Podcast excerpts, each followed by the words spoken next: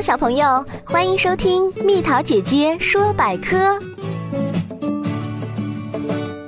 为什么科举考试中的第三名被称为探花？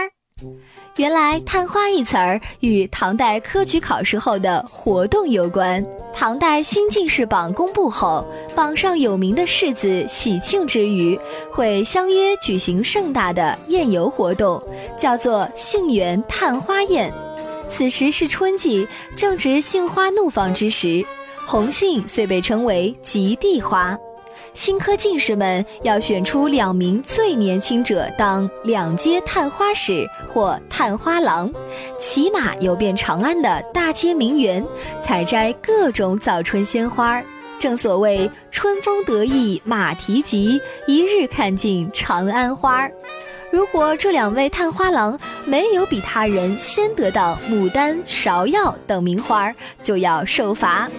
探花郎的称呼原本只是个戏称，与登第名次并没什么关系，名额也不是一名，而是两名或三名。到了宋代，科举制度进一步完善，宋太祖正式建立了殿试制度，即在吏部考试后，皇帝在殿庭之上主持最高一级的考试，决定录取的名单和名次，所有及第的人都是天子门生。